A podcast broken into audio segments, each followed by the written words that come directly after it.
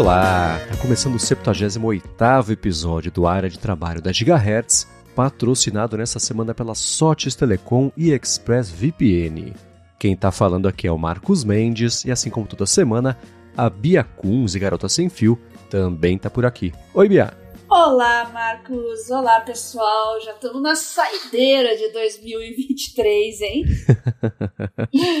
Quase, mais um só.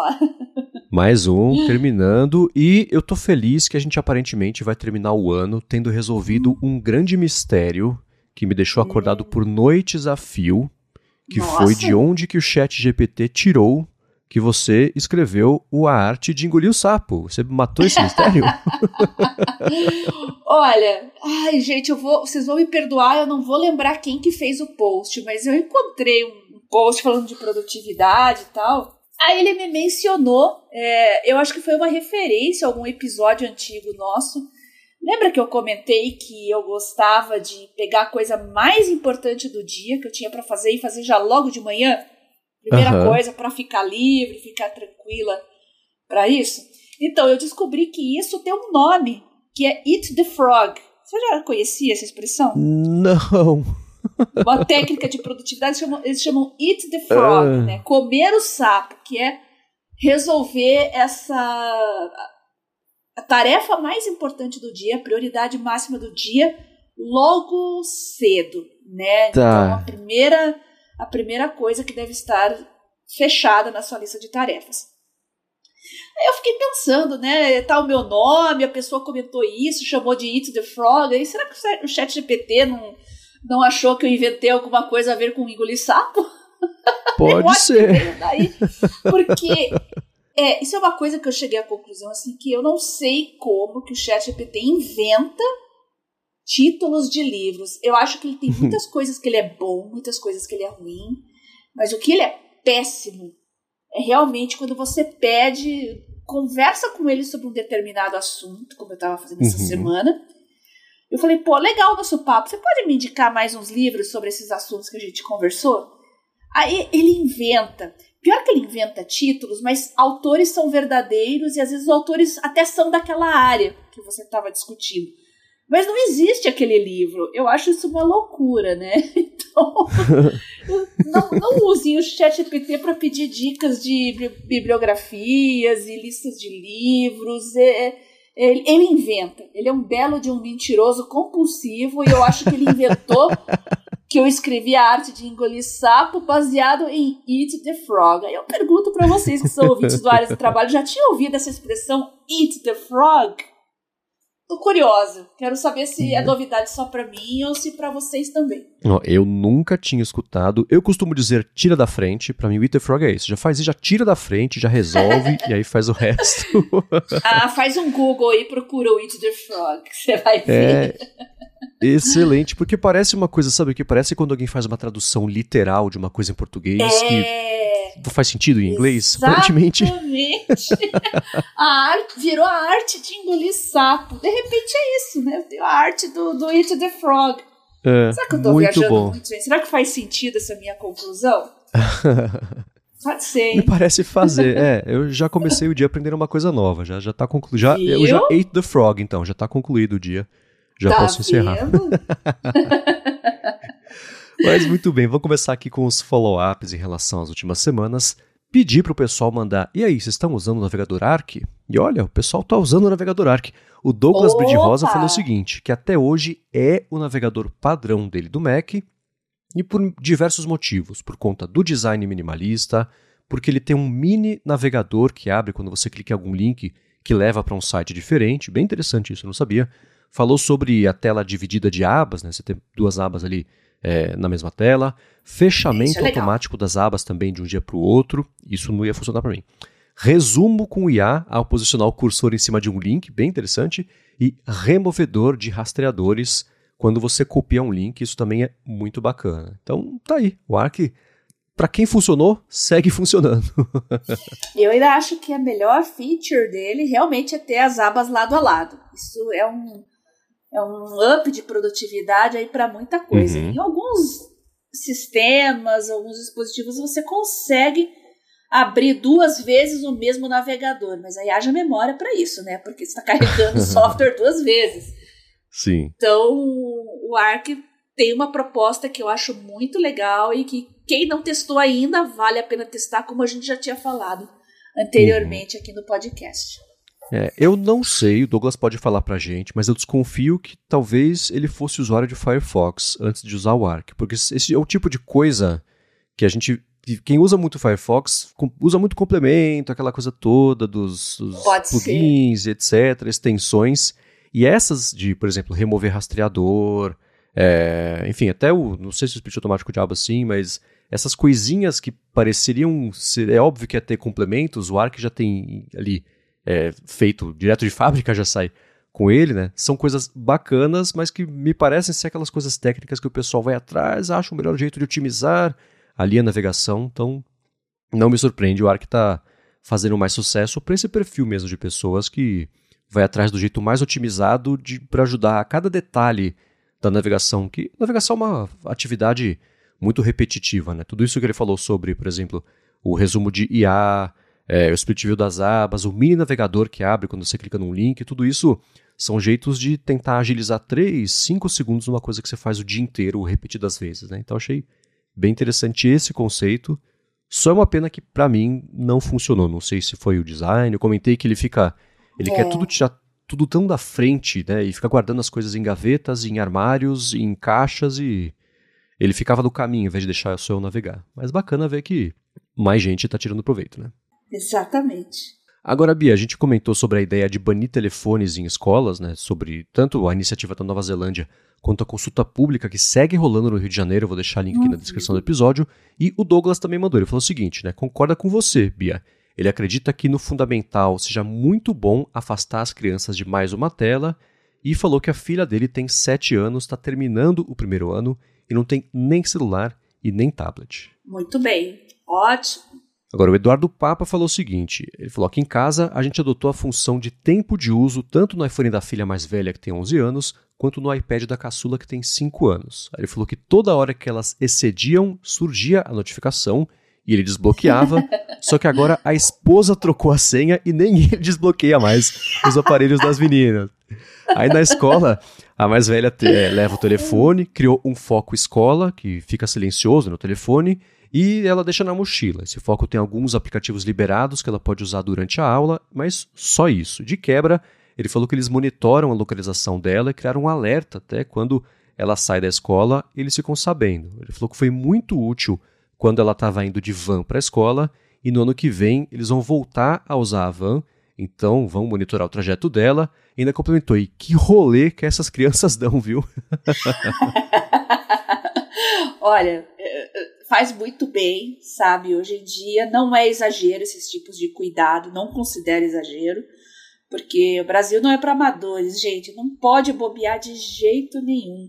E gostei especialmente dessa ideia de colocar um tempo pré-determinado de uso, porque já começa a educar desde cedo né, as crianças, depois adolescentes, depois adultos, a ter um, um, um cuidado especial com o tempo de uso, não deixar que ele engolir o seu tempo, não matar você de procrastinação. Então, é legal, educa desde cedo, você usa seu tempo com mais eficiência para tudo. Uhum, sim, eu gosto dessas. Eu, assim, vou fazer um disclaimer que eu sempre falo quando as pessoas mandam feedback envolvendo filhos, filhas, que é o seguinte: cada um tem o seu jeito, o seu estilo, a sua filosofia de criar as crianças, ninguém tem nada a ver com essa história, não tem certo, não tem errado. Né? Acho que é sempre bom falar isso, porque se a gente concordar com uma opinião com outra, parece que está falando que a outra é ruim. Não, cada um tem o seu esquema. Eu gosto dessa ideia de familiarizar aos pouquinhos e aos pouquinhos, assim, cada família vai ter a sua idade mínima para fazer, etc. Mas gosto mais dessa ideia do que do, do bloqueio. Acho que você comentou bem sobre esse lance da familiarização, e isso entra também com um feedback que eu achei bem interessante do Emanuel Campos a respeito também desse tema.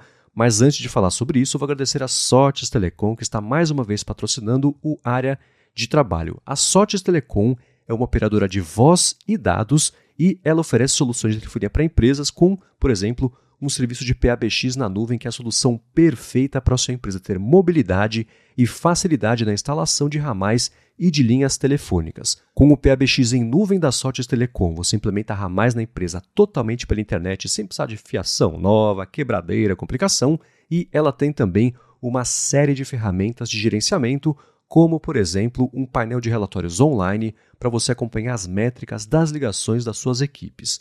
Além disso, com o PABX em nuvem da Sotes Telecom, você tem custo zero na comunicação entre a matriz e as filiais, então além de ter facilidade para administrar os ramais e de ter acesso às métricas também das ligações da equipe, você economiza ainda por cima com a comunicação interna. Já uma outra coisa bacana é que nas regiões de São Paulo e São Bernardo, a Sotes Telecom oferece um link dedicado em fibra óptica para empresas, então para você que está procurando por qualidade de serviço, flexibilidade e baixos investimentos em serviços de voz, entre em contato com a Sotes Telecom que eles vão te ajudar. Acesse o site deles que é sotes.com.br, S-O-T-H-I-S.com.br, link na descrição aqui do episódio, ou então vai no Facebook, vai no Instagram e procura por arroba Sotes Telecom, Telecom com M no final, comenta que você escuta o área de trabalho e pronto, dá o primeiro passo para resolver de vez a telefonia IP e a comunicação da sua empresa. Muito obrigado a Sotes Telecom pelo patrocínio do área de trabalho e pelo apoio a toda a Gigahertz. Obrigada ao pessoal da Sotes Telecom por patrocinar a área de, tra de, trabalho, estar com a gente no ano de 2023 e ajudar os nossos ouvintes a ficarem mais produtivos, deixar suas empresas mais conectadas. Muito obrigado. E vamos lá, Emanuel Campos mandou um feedback bem completo. Eu vou ler ele na íntegra aqui. Vale muito prestar atenção do começo ao fim, porque acho que vai dar uma discussão bem bacana, que é o seguinte. Ele lembrou de uma pesquisa da Bet Educar, que concluiu que as crianças, a gente até comentou sobre isso acho que no começo do podcast, concluiu que as crianças nos Estados Unidos, Inglaterra também, e por extensão do Brasil, né, isso em fase escolar, queriam ser youtubers, tiktokers, instagramers, quando elas crescessem. Por comparação, na China, a criançada queria ser astronauta, cientista, pesquisadora também. Ele comentou que a BET é a maior feira de educação que acontece ao redor do mundo, e essa diferença acontece por conta de uma dissociação da educação vista em sala de aula em relação à vida pessoal. Ele falou que a vida é cheia de informação, diversão, jogos, e a sala de aula é uma obrigação feita entre os períodos de férias. Achei ótima essa, essa comparação. Uma das formas, ele comentou, de vincular a percepção de aquilo visto em sala de aula tem relação com a vida e pode ser usado na sala de aula é por meio, por exemplo, da inclusão dessas tecnologias no dia a dia acadêmico. Ele falou que para isso até surge a educação STEM, que é aquela sigla para ciências, tecnologia, engenharia e matemática, e no Brasil é a BNCC, que é a Base Nacional Comum Curricular. Isso inclui na quinta competência o uso inclusivo, ético, social responsável também para garantir a alfabetização digital dos alunos. Aí ele pergunta: mas será que a STEM, com aulas baseadas em projetos e com aprendizado sob demanda da curiosidade de cada aluno, faz alguma diferença? Ele falou que, segundo o ranking de avaliação da Organização para a Cooperação e Desenvolvimento Econômico, chamado PISA, vemos quem são os países top 10 na avaliação de 2018, né? Nesse ranking, ele mostrou que China, Singapura, Macau e Hong Kong estão no top 10 do ranking de leitura, de matemática e de ciência. Ele ainda comparou, né? A população da China é coisa de quatro vezes e meia maior que dos Estados Unidos, mas o número de pessoas graduadas em STEM é por volta de oito, pouco mais de oito vezes maior. Né? Isso vem de um livro chamado O Poder da China, do Ricardo Jeromel. Ele falou que apesar do STEM ter sido criado nos Estados Unidos, note como a China, Hong Kong, Macau e Taiwan né, e outros territórios chineses fazem parte aí lá no topo do top 10, e ele falou que tudo se deve não em dar ferramentas especiais para crianças, porque isso elas já dominam, né? Mas sim de formar professores e professoras em como incorporar as tecnologias na sala de aula. Ele falou que, claro, que a tecnologia é uma parte importante e não por acaso a China investiu em 2015 na compra de 400 mil impressoras 3D para educação. Eu sei que o Emanuel Campos é um entusiasta de impressora uhum. 3D, acho bem bacana isso, inclusive, né?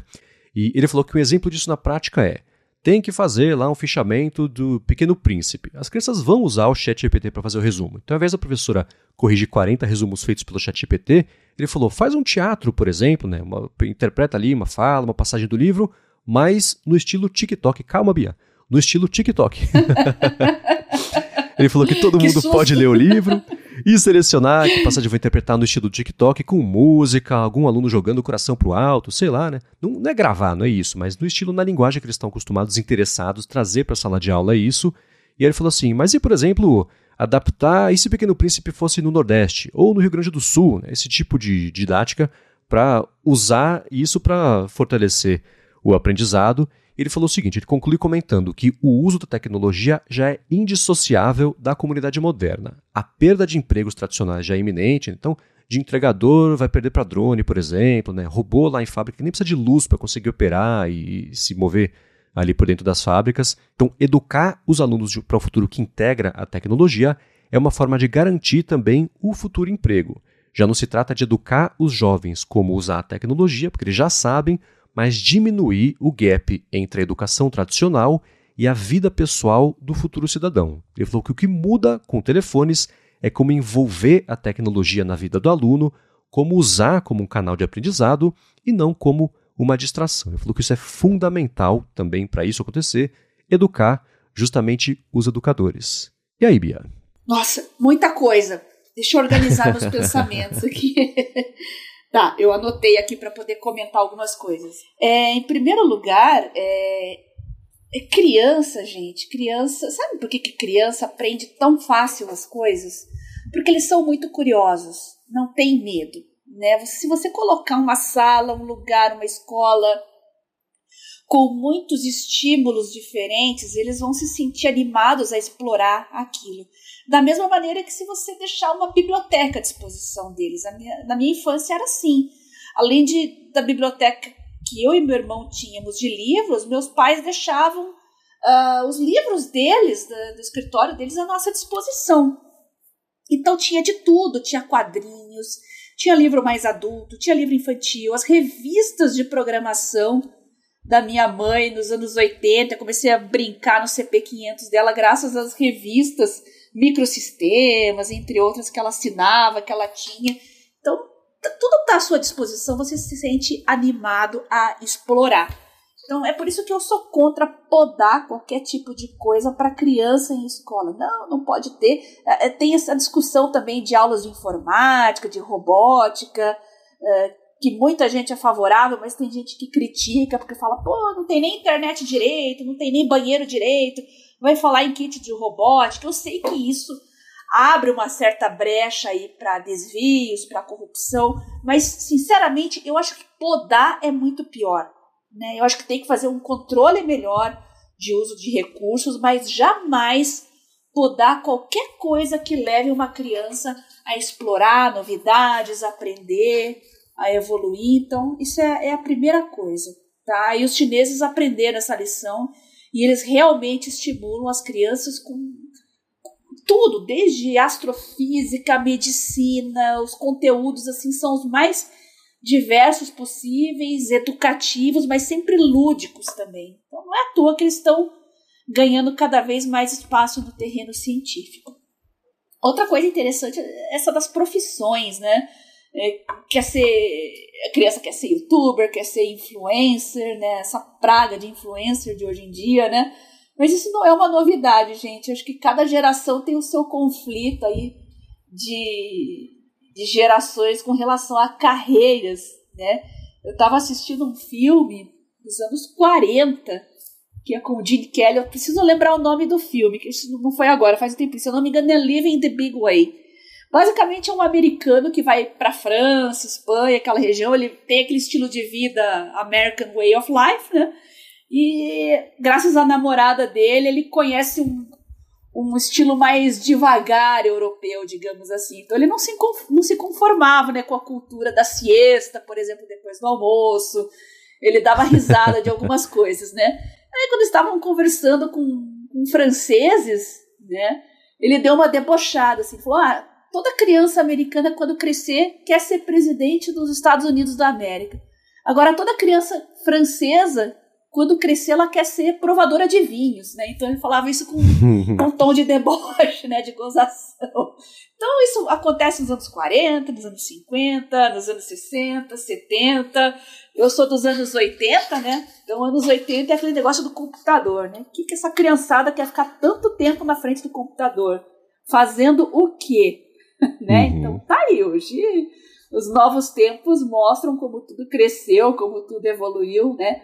Então, como, só para a gente concluir, né? Tudo que o Manuel falou aí, é, podar por podar realmente não faz sentido, sou contra, mas eu acho que racionalizar, e principalmente na educação, colocar um, um projeto pedagógico, evidentemente robusto, né? Eu acho que a gente só tem a ganhar. E a gente está precisando, gente. Não é só porque a gente, criançada hoje não sabe fazer regra de três, eh, não sabe acentuar, eh, sair os números do PISA aí recentemente, né? É, não é porque a gente tem todas essas falhas que a gente vai cortar todo o resto para tentar consertar o básico. Né? Eu acho que não. Eu acho que tudo. A gente pode melhorar em todos os campos ao mesmo tempo, estimular a curiosidade e tentar entender se esse desinteresse que as crianças têm pela escola não existe justamente pela falta de estímulos nesse ambiente. Então elas correm para o celular, elas querem ficar nas redes sociais, por quê? Porque é muito mais interessante do que o que a escola está oferecendo. certo? Dependendo da aula, eu sou obrigada a concordar. É né? muito melhor você olhar o seu smartphone ali, as novidades, as dancinhas do TikTok, do que ficar aguentando uma aula chata. Então é para a gente repensar, repensar uh, o que está sendo feito em sala de aula, no ambiente escolar e dentro de casa também. Né? Afinal, é, os pais têm um papel muito importante e determinar o interesse dos filhos pelas coisas. Pais que leem bastante geram filhos leitores. Né? Tem estudos que mostram isso, inclusive com filhos adotivos, então não é genética. Inteligência, interesse pelas coisas não é uma coisa genética, é principalmente ambiental. Então, a gente tem que pegar esses aprendizados aí de quem está tendo bons resultados educacionais e incorporar aqui para a gente também. 100%. Obrigada, Emanuel, pelo seu, seu texto, tá? Muito obrigado, bacana que ele dedicou um tempão para organizar as informações, passar pra gente. Obrigado. Mandou lá no Threads para mim. É, se vocês tiverem mais coisas também, podem mandar no Threads, mandei pra Bia ou lá em gigahertz.fm feedback. Sobre isso tudo, eu, sim, o que é óbvio é que o sistema tradicional de ensino, minha impressão pelo menos, é que dá para tentar insistir, mas fazer isso, lutar contra o interesse da criançada usar o TikTok ou, sei lá, ficar trocando mensagem durante a aula, é uma briga que não dá para ganhar, né? Então, a minha impressão é que toda a didática tá passando e vai seguir passando por uma adaptação. E não é assim, tá? Por exemplo, tem essa pesquisa do, do, do PISA, deu os resultados do PISA 2022, que é justamente dessa OECD que o Manel também comentou, mostrou que a parte de leitura, matemática e ciência, as, as medições estão todas em queda desde que começou é, a fazer essas medições. Né? Então, se em 2020 estava ali em 500 pontos a leitura, hoje está ali por volta de 485, né? Então, significativo, né? E é uma tendência porque mostra esses três. Pode ser uma diferença entre como é, já estava mais def... minha impressão é que nos anos 2000, por mais que a gente tivesse e eu ainda estudava, eu estava na escola, estava terminando a escola no, no ano 2000, é, parecia que eu estava num ensino um pouco mais parecido com como tinha sido nos anos 90, nos anos 80, e certamente isso mudou muito hoje. Né? Então, acho que talvez fosse o comecinho ali de uma mudança, de um jeito de olhar como é que era a pedagogia antes, como é que estava agora, para onde estava apontando. Eu acho que hoje está muito mais difícil descobrir para onde está apontando, porque é. até você adaptar o método pedagógico para ficar de acordo com o agora, agora já mudou, porque faz oito meses que você começou a adaptar o método pedagógico, esse processo não se moveu tão rápido quanto o motivo pelo qual está adaptando. Então, esse alvo móvel deve ser uma dificuldade enorme de conseguir acertar e se comprometer com como é que vai estar daqui a um ano o ensino se você nem sabe né, se o que você está estudando agora já está em movimento. É tipo querer estudar, é, é, sei lá, né, se atualizar sobre IA uma vez a cada três meses. Não vai dar certo porque já mudou tudo a cada três meses. A gente viu nesse ano como é que foi. Então eu acho que até que dê uma estabilizada, não estabilizada, não vai estabilizar, mas até que a gente ache um outro jeito de adaptar um método pedagógico que não dependa de você acertar como é que vai estar a tecnologia e, e adotar as tecnologias, especialmente as de ponta que estão mudando muito rápido, vai sim ser um período de adaptação e uh, talvez um, uma chave nisso seja assim, querer parar de medir desempenho exatamente da mesma forma que se media há 20 anos, há 30 anos, há 40 anos. Não é assim, ah, agora a nota média vai ter que ser para baixo. Não é isso, mas mudar a mesma forma como você mede o desempenho, porque esses objetivos, esses números podem não fazer mais sentido da forma que a gente nem ensina e nem dá notas hoje em dia. Né? Eu concordo 100%, e de novo, como eu falei sobre telefones na mão de filhos e de filhas, na escola também incorporar tecnologia e não bloquear isso, porque funcionava assim nos anos 80. Sim, funcionava nos anos 80. Estamos há 40 anos disso, né? Então eu acho que essa adaptação é totalmente necessária, mas mais do que isso é não antagonizar o interesse das crianças ou de alunos e alunas, não só crianças, porque isso pode distrair. Não, trazer justamente o que ele falou, né? Traz para a sala de aula, mostra que não tem diferença entre o que você aprende na escola e o que você vai ver na vida, né? Eu sempre que eu viajo, por exemplo, eu queria ter prestado mais atenção nas aulas de geografia, nas aulas de história, né? Saber já alguém fala alguma coisa numa viagem no contexto, eu falo, putz, cara, eu tenho certeza que eu já tinha visto isso, mas não faço ideia que está falando. Dá uma vergonha, né? Queria saber mais sobre o mundo, então essa, idiomas é. também, né? Eu estudei italiano é. na escola, que era uma escola de São Paulo italiana. Legal. Assim, uhum. quando eu vou para Itália, os primeiros três, quatro dias saem italiano com espanhol, é uma mistura, aí depois vai, né? Mas se eu tivesse me dedicado um pouquinho a mais, será que desde o começo, pousei lá em Roma, por exemplo, já consigo sair falando isso? É mais bonito, né? Não rola. Então... Imagina o Marcos em Roma com a mãozinha lá. Mas que? É. Você usa muita mão para aprender italiano? eu já gesticulo em português, italiano, tá, eu sou um perigo de ter dado tá no olho de quem tá em volta. Então eu acho que essa incorporação das, dos, não só de tecnologia, mas dos interesses, né? Não é ensinar matemática no, como o TikTok, não é isso. Ele deu esse exemplo aqui do Pequeno Príncipe, mas porque o que a minha impressão é assim, isso eu lembro da época de escola. Tinha um professor descolado, tipo uma professora descolada, que era o que todo mundo gostava, que ensinava, e o resto mais engessado, cada um tem o seu método, etc. Mas não é uma coisa artificial, né? Uma coisa mais natural incorporar isso aí. Concordo 100% aqui com o feedback dele. É. E uma etapa importante que ele conclui falando é essa, né? Não adianta mudar o processo pedagógico para as crianças. Tem que mudar também para quem está ensinando.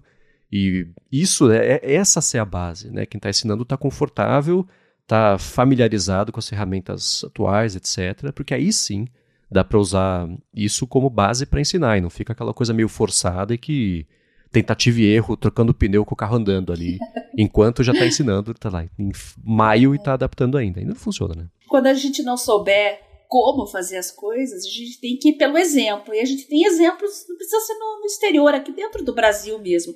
Tem escolas e tem regiões, inclusive no ensino público, que se destacam, né? Se a gente fosse destacar é, certas regiões aí do Brasil uh, e colocasse como se fosse um país, essas escolas estariam no top 10 do ranking do PISA. Então, o que, que elas estão fazendo que estão acertando? Ceará, por exemplo, tem muitos exemplos bons. E acho que isso pode ser expandido para outros lugares, porque os exemplos locais são os melhores, né? Estão dentro da nossa cultura brasileira e tal. Às vezes uma coisa que está acontecendo lá na China pode ser muito boa, mas a gente não consegue implementar aqui, né?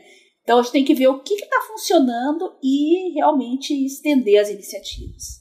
Exatamente. Pessoal, quem tiver coisas ou concordando ou discordando do que a gente falou aqui, mandem pra gente. Acho que o contraponto aqui é até mais importante pra gente ter até Sem contato dúvida. com o universo e falar, cara, na escola não funciona por causa disso, disso e disso. Ou vocês não pensaram nessa escola que fica aqui que não faz o menor sentido. Então mandem pra gente. Acho que esse é um assunto que a gente ler a respeito, discutir e, e falar para todo mundo vai ser bacana. Então, gigahertz.fm barra feedback. Agora, Bia, no ano passado a gente éramos jovens com esperanças e sonhos, né? A gente definiu como é que a gente tinha certeza que seria o nosso 2023. A gente fez um episódio especial sobre isso e também definindo tarefas e planos aí para o futuro, né? Revisando como é que tinha sido 2022, vendo os planos para 2023. Eu pensei em a gente dar uma espiadinha como é que tinha sido o que a gente achou que Boa. faria nesse ano, como a gente lidou com isso. Hum. Ai, e ai, nesse episódio a gente vai ficar nisso, a gente vai deixar de lição de casa para mim, para Bia, para vocês que estão escutando, em pensar em objetivos para o ano que vem. A gente até pode mudar a premissa que a gente usou, né, que era o uh, profissional, tema livre, pessoal, a gente vê se faz sentido isso. Então a gente vai trazer aqui como é que foi o nosso desempenho, mas antes disso eu vou tirar um minuto do episódio para agradecer a ExpressVPN que está mais uma vez patrocinando o área de trabalho e segue oferecendo meses de graça para você usar a internet de um jeito mais seguro e mais privado. É o seguinte, se você está viajando ou se você vai viajar nas férias agora, você vai usar o Wi-Fi de aeroporto, de hotel, de avião, sei lá, da lojinha da esquina, do restaurante, e esse Wi-Fi geralmente é de graça porque os seus dados são o preço da conexão, os sites que você acessa, servidores, aplicativos, conteúdos, etc.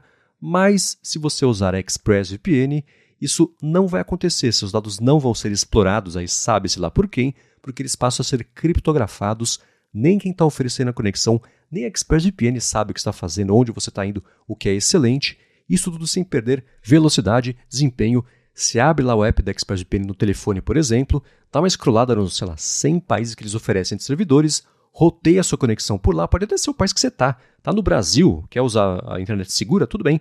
Usa o servidor do Brasil da ExpressVPN, ele passa a ser com a conexão criptografada, sem ter que ir para o Japão, para os Estados Unidos, para ir e voltar o dado, mas se você tiver que fazer isso, não vai ter perda em velocidade, o que é muito bacana, eles investem muito nisso. E para streaming, por exemplo, se você quer ver o catálogo do HBO Max da Croácia, que eu faço para ver The West Wing, né?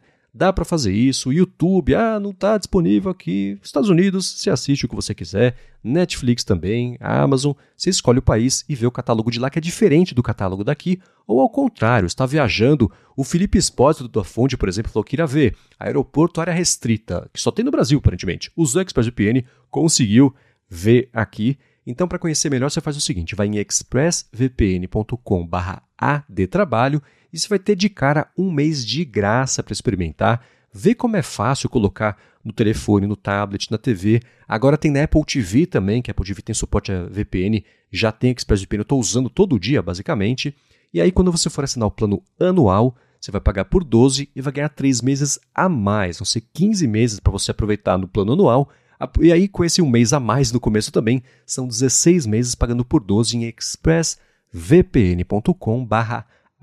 dê trabalho, dá uma espiadinha, link na descrição. Eu uso, eu confio. Muito obrigado, ExpressVPN, pelo patrocínio de mais esse episódio aqui do podcast e pelo apoio a toda Gigahertz. É, e agora vem férias, né? Festas de fim de ano, férias de verão, carnaval. É uma boa oportunidade para fazer um teste aí de VPN para você e para sua família também, proteger seus pais idosos que acreditam em qualquer coisa na internet, seus filhos, né, que saem clicando e abrindo coisas à torta e à direita. Então, aproveita, faça um teste aí com a ExpressVPN nessas férias, né, aproveitando a oportunidade e quem sabe aí você incorpora esse serviço, essa solução aí para sua vida para proteger todo mundo. Muito obrigado ao pessoal da ExpressVPN por patrocinar o área de trabalho. Muito obrigado e vamos lá. No ano passado a gente viu qual seria o nosso foco para 2023, estabelecemos objetivos também. A gente falou sobre o tema profissional, o tema pessoal e um tema livre né, do que a gente ia prestar atenção. E eu reescutei esse episódio preparando aqui a pauta e, Bia, o seu foco era totalmente em saúde. Você estava uhum. é, com um medicamento novo, tudo ia depender de quanto ia funcionar o medicamento. Você falou, por exemplo, sobre como um dos planos era você voltar a remar, e isso também tinha a ver com o tema livre, que era melhorar sua relação com determinados tipos de alimentos, então a parte de carboidrato refinado, teste de reação do organismo, a parte de glúten, por conta aí da sua doença autoimune. Você, o tema profissional, a gente falou um pouquinho mais para frente, tentei achar rapidinho o episódio, não encontrei, mas da parte da saúde, acho que vale a gente começar falando sobre isso. Review de como é que você planejava, como é que foi, se deu certo, se não deu, e aí? A doença está bem controlada agora, né? Pelo menos na parte articular eu estou bem, né? Muito bem. Não fiz a troca de medicamento porque tava para sair um novo que talvez seria mais adequado para o meu caso e por pura falta de tempo eu não fiz a transição ainda. Eu tô determinada a ver isso agora em janeiro. Mas cuidei mais da alimentação, cuidei mais do meu sono, principalmente, que era um grande problema. Então, eu estou fazendo monitoramento semanal, né? Eu olho no aplicativo, vejo os gráficos semanais, o quanto eu estou dormindo, isso eu consegui controlar super bem. Não sacrifiquei mais noites de sono para trabalhar ou para estudar. Acho que essa foi a minha maior vitória do ano, né? E eu melhorei como todo, né? A alimentação também cuidei mais. O problema não é exatamente o glúten, eu não tenho problema com glúten, eu acho que são conservantes mesmo uhum. de alimentos e realmente carboidrato refinado é um pouco complicado para mim. Eu estava conseguindo controlar bem, aí no segundo semestre inventei de fazer um MBA, conciliar tudo e deu umas escorregadas né? Acabei apelando para lanches em determinados momentos quando a vida estava muito corrida. Essa foi um, uma falha que eu já estou consertando, né? Mas realmente é, foi uma vitória, assim. Eu consegui enxergar bem o que, que eu tenho que fazer. Preciso ficar mais assídua com a academia. Isso é uma coisa que eu fiquei devendo também. Uh, não estou totalmente sedentária porque eu ando muito, faço muita coisa a pé, isso é o que me salva realmente. Então, de não ficar sedentária realmente. Agora, estou pensando um pouco nesse negócio de academia aí. Eu vi que tem uma rede grande de academia que abriu aqui perto de casa. E tem uma lá perto da universidade também. Então, você pode assinar um plano que te dá direito de frequentar as duas. Eu acho que Legal. isso vai ser o ideal para mim. Porque mesmo que eu passe o dia inteiro fora de casa, consigo tirar uma horinha para ir lá malhar, se for o caso, tomar um banho depois, nesse verão principalmente, né? Nossa Senhora, não dá para ir para aula suando depois, né? Então, isso é uma coisa que eu estou avaliando agora, também vou bater o martelo aqui no começo do ano. É, que mais que você falou aí? Alimento, tal, saúde. Ah, profissional. É, realmente profissional eu também consegui achar o meu caminho, né? Eu realmente, depois de tantos anos aí, pandemia atrasando. Já sei a área que eu quero seguir, a área que eu gosto, tô fazendo um MBA em medicina farmacêutica também. Eu gosto especialmente de imunoterapia, é, novíssima geração agora de terapias e medicamentos, são medicamentos à base de anticorpos, edição genética, então eu gosto muito disso, esse é o caminho que eu vou seguir. E ah, voltar a remar, putz, isso não deu mais nem para pensar em fazer. Uma pena. Não sei nem se vai ficar para 2024. Eu desconfio que vai ter que ficar para 2025. eu tinha a meta de me formar agora em 2024. Não sei se eu vou conseguir, porque quando eu tive a Covid, parei, fiz fisioterapia, abandonei várias matérias que ficaram pelo caminho. Já teve um atraso com a pandemia, né? Mas aí quando eu tive a Covid. Uhum atrapalhou todo o meu esquema aqui. Então, mas eu não vou tentar me formar na correria, não tenho pressa, porque eu não quero sacrificar minha saúde também, né? Claro. Mas já tenho sim. TCC encaminhado, já tenho tema, já está delineado o meu pré-projeto. Não vai ficar para a última hora o meu TCC, eu já vou trabalhando ao longo de 2024. Que, aliás, eu vou precisar da ajuda dos nossos ouvintes aí, porque vai ser sobre educação biomédica, educação científica, medicina baseada em evidências para profissionais de comunicação. Então, se vocês gostam Legal. desse assunto, entre em contato comigo, tá? Como fazer as pessoas acreditarem na ciência novamente? Porque a gente está vivendo uma crise de descrédito muito grande na, na área médica, na pesquisa em saúde. Então, mais ou menos isso é o que eu vou seguir como linha de pesquisa. Quem quiser colaborar Bem já legal. sabe, meu Telegram lá, arroba biacunze, meu Twitter, arroba garota sem fio. Quiser trocar figurinhas, estamos aí. E basicamente é isso. Essa é a minha revisão de 2023, o meu balanço. E os seus, Marcos? os seus balanços aí nas áreas profissional e pessoal. É, os meus, eles têm assim, um tema macro com o seu, é adaptar e acho que isso, a pandemia, falar que ajudou é, é terrível, né? Mas vocês entenderam o que eu quero dizer. É. Aprender que, putz, treino é treino, jogo é jogo e o lance é você saber mudar quando precisar, né? adaptar quando precisar. Isso foi uma coisa que você falou de todos os seus temas, né? Você alguns você não teve nem a oportunidade de buscar porque apareceram outros no meio do caminho que você abraçou e você foi adaptando o seu dia a dia até com os imprevistos que impediram o, o tema anterior, o tema atual e você vai fazendo isso, acho que isso é um exemplo muito bacana, né? Então, você, por exemplo, fala assim, ah, voltar a remar não deu, mas, ah, para o ano que vem você planeja, por exemplo, voltar a fazer um outro tipo de exercício. O remo pode não ser, pode ser que 2025 seja o remo? Pode ser, né? Mas uma coisa que você falou, achar o tempo de ir na academia que você achou essa, que você fazer, né, tem a parceria com a faculdade. Eu já gosto disso e para mim, eu não sei como é que é para você, mas para mim funciona muito mais ter alguém, eu tenho lá o, o, personal trainer que me ajuda a fazer os treinos, porque aí vira um compromisso. Eu toda segunda, quarta e sexta, eu vou lá, eu, eu vou encontrá-lo e aí tem o exercício. Não é que eu tenho que fazer exercício, ele vai estar tá lá, né? Então, compromisso meu com ele, eu sei que eu vou ocupar uma hora do tempo dele. Se eu não puder ir, eu tô sendo um idiota porque eu ocupei o cara, falei que eu ia lá e, e não fui, né? Então, me ajuda a ter é, alguém ter essa expectativa da minha presença lá. Isso me ajuda não na motivação, mas ainda assim em manter toda segunda, toda quarta, toda sexta. Tentar ao máximo não vergonha, ter que mudar né? isso. Furar com a pessoa. Exato, exatamente, né? Então, uhum. isso funcionou muito bem para mim. Se eu fizesse treinos sozinho, a gente, a gente abre exceções para nós mesmos, né? Putz, hoje, sei lá, tá chovendo. Ah, não, hoje eu tô muito culpado, tô cansado. Não, tenho lá, a cara tá me esperando, eu vou lá e, e vamos cumprir. Acho que isso é bacana, pelo menos para mim funciona super bem. Dá uma espiadinha para você, né? Se tiver alguém lá que possa fazer os acompanhamentos com você dos exercícios, eu acho que pode aumentar a sua frequência, seu desempenho. Se for alguém que possa fazer a evolução dos treinos para você, o acompanhamento, isso ajuda muito. É outro planeta em relação a, fazer sozinho. Então, bacana que você vai achar um jeito de descolar um tempinho para fazer. Isso é importante também, né? Uma coisa que é, no aplicativo do Nike Run, que eu comentei lá no ano passado, quando eu falei sobre exercício, que eles têm lá o Coach Bennett, que é o, um cara que faz os, as corridas guiadas com você. Ó, oh, agora acelera, agora freia. Ó, oh, hoje se não tiver beleza, tudo bem, corre mais devagar.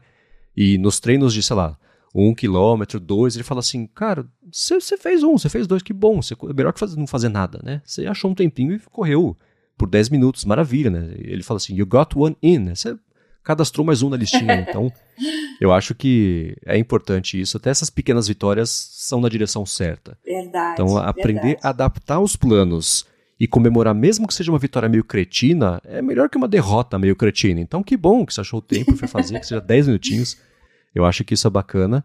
E estou dizendo isso por quê? Porque tem um pouco a ver com a forma que você acabou de falar, que você teve que adaptar os seus planos, desistir e, e, e priorizar outras coisas. Uhum. Para mim foi parecido, né? Eu falei, o tema pessoal. Até o fim de 2023 eu vou lançar um aplicativo. Não, eu concluí pela milésima vez que eu não sou, eu não nasci para ser programadora. Não adianta. Eu tento, eu me interesso, eu passo tempo pensando, eu gosto, mas eu, eu, eu sofro. Hobby é legal. Com... Agora, quando você quer é... incorporar mesmo uma coisa para valer, Exato. nem sempre funciona, né? Exato, assim, eu falar, não é que eu sofro, ah, eu vou chorar pelos cantos, não é isso, mas é uma coisa, é um atrito desconfortável cada etapa do processo. Eu não vou ficar sofrendo à toa, né, me torturando por uma coisa que eu já entendi que não vai ser para mim. O cérebro, a fiação é diferente da fiação de programadores, é aquela coisa que eu falo muito com o Ramba, a gente comenta no, no área de transferência, que é o seguinte, né, ele sente o prazer do desafio, do porquê que estava funcionando até agora e não está mais. Eu falo, por que que tá? Pra mim, é, é, é, essa mesma pergunta dói fazer, né? Assim, tá funcionando até agora, por que que não tá?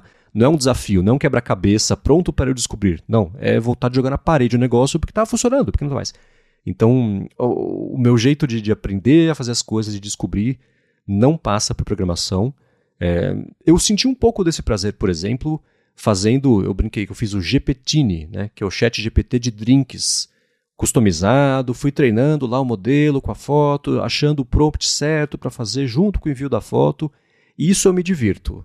Talvez por não ser uma linguagem de programação e sim por ser um jeito de ir conversando, não sei. Mas aí eu consegui entender um pouquinho a alegria da vitória quando funcionava, o desafio de entender por que, não funcionou e ajustando, adaptando. Eu falei, ah, tá, deve ser isso que as pessoas sentem quando elas gostam de programar, que me faltou. Então, não rolou, concluí é, do começo para o meio do ano passado que não era para mim mesmo. Deixei para falar isso no final desse ano para fazer esse olhar mais macro do que tinha sido o ano inteiro. E o que substituiu um pouquinho para mim o aprendizado da programação foi todo o interesse e envolvimento que eu tive com a parte de inteligências artificiais, em parte por conta do meu envolvimento com as coisas da Alura, os podcasts, até o próprio Houston Fora de Controle, em que a gente entrevista pessoas que estão desenvolvendo nas empresas inteligência artificial, pessoas de vários mercados. Então, para poder entrevistar as pessoas de um jeito bem informado e inteligente, eu tenho que saber do que estou falando.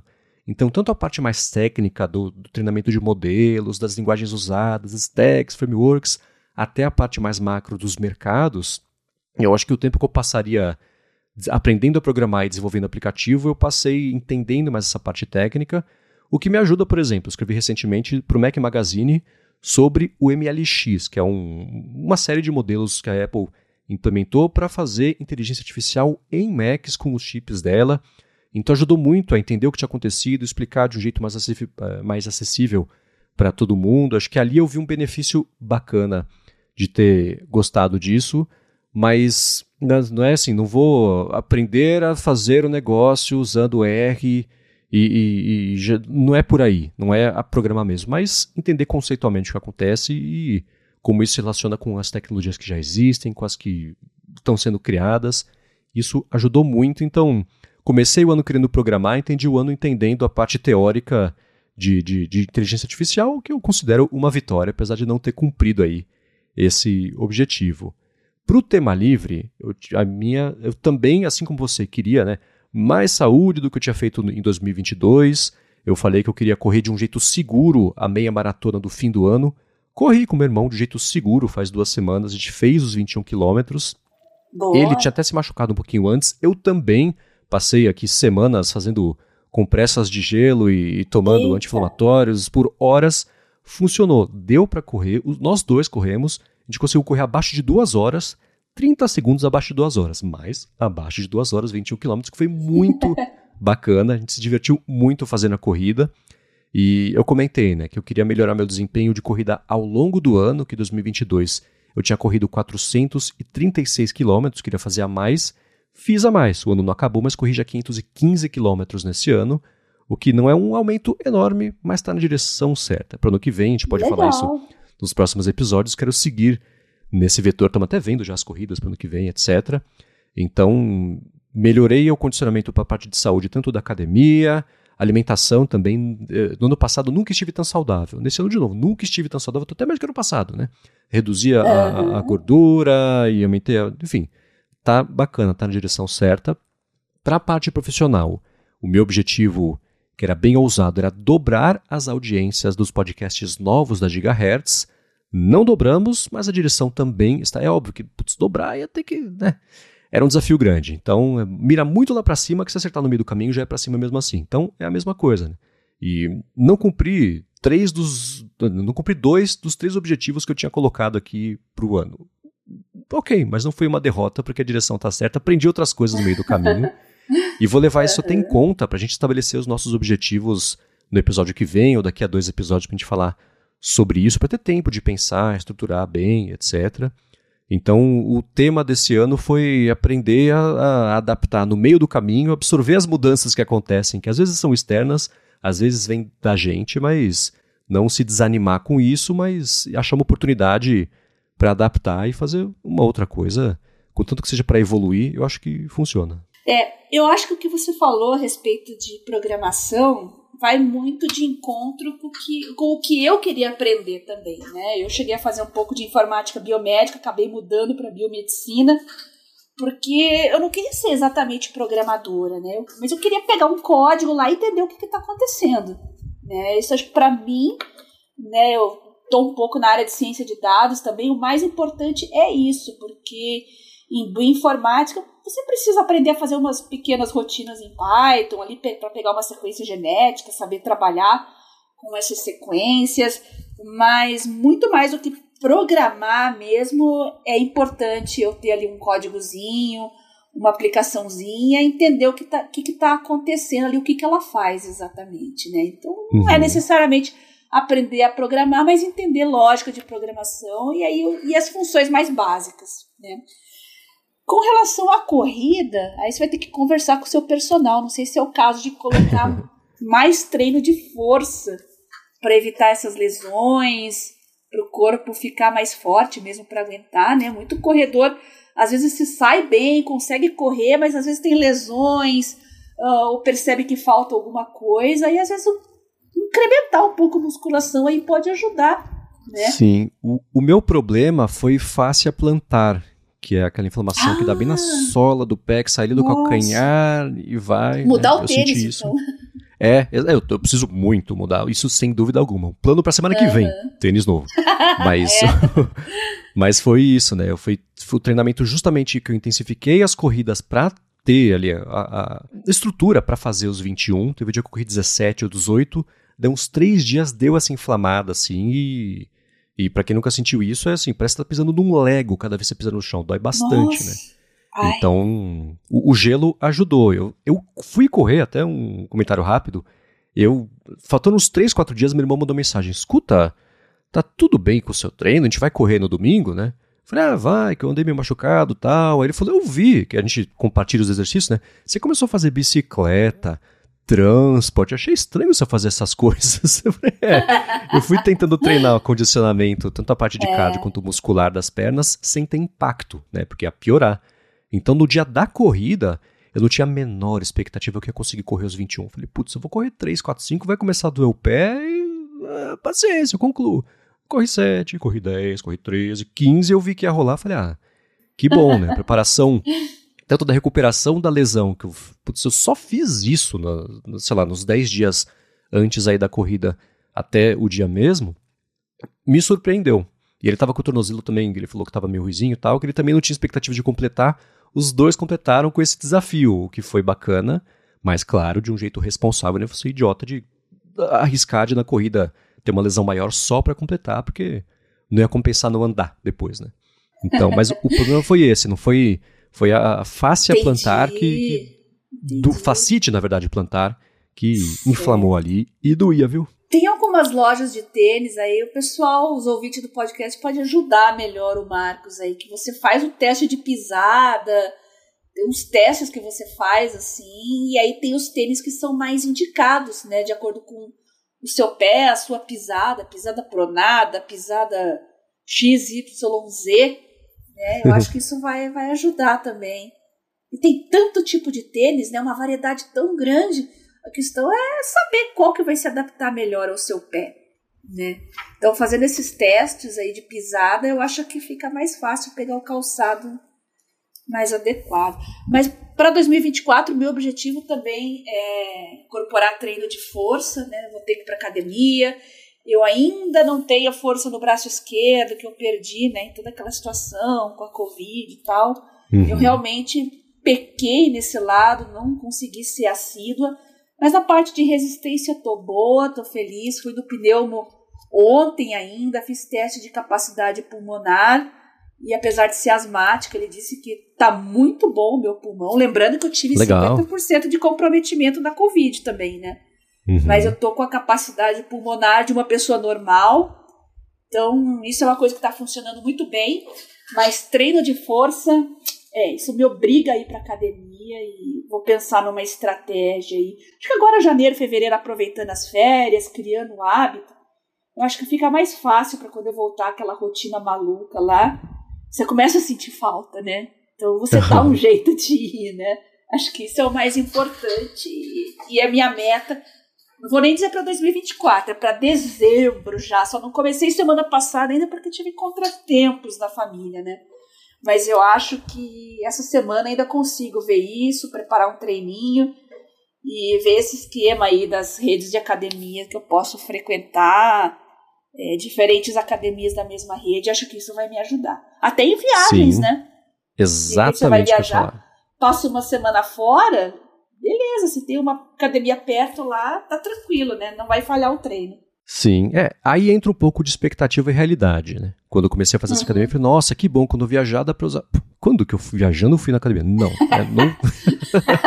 é os planos, né? Tipo, colocar quatro livros na mala quando você vai viajar. É... Você não vai ler nenhum. O que você tá enganando? Não. Mas o importante é ter esperança, né? Mas é, é, é bom pensar desse jeito, pelo menos. É, mas o fato de ter uma perto de casa e uma lá, na, lá da universidade, acho que já. Essas duas já tá bom. Se eu frequentar sim, só essas sim. duas, já tá bom. Exatamente, é. Vou ter a mesma opção. Muito bem, pessoal, vão pensando aí vocês também sobre os temas pro ano que vem, objetivos pro ano que vem. A gente vai achar um, um jeito. Eu não sei se manter essa estrutura do pessoal profissional e tema livre, mas a gente vai pensando aqui e traz, se não for na semana que vem, na outra semana. Pessoal que a gente comentou, né, ano passado, se quiserem dar um feedback de novo, se alcançou aquilo que vocês se propuseram a fazer, conta pra gente aí, a gente vai adorar saber. Sim, então vocês podem mandar lá em gigahertz.fm feedback, mandarem pra Bia também pelo Telegram. Lembra o pessoal como é que faz para falar com você no Telegram?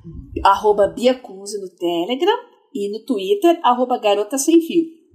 No Telegram pode mandar áudio, print, tudo que vocês quiserem aí, que a gente mostra tudo para os nossos ouvintes. Exato. Se vocês quiserem achar os links do que a gente comentou ao longo do episódio, vai em gigahertz.fm barra adtrabalho barra 78 ou dá mais piada nas notas aqui do episódio no seu aplicativo de podcasts. Muito obrigado a ExpressVPN e a Sotes Telecom pelo patrocínio do episódio de hoje, a vocês que deixam reviews, avaliações, que recomendam o área de trabalho e especialmente a você, Bia, por nos ajudar a ter uma vida cada vez mais produtiva. Eu que agradeço a você, Marcos, pela oportunidade de participar desse projeto, nossos patrocinadores que viabilizam ele e vocês, ouvintes, que fazem acontecer e que alimentam as nossas pautas aqui com tanta sugestão legal, tantos comentários, tantas dicas.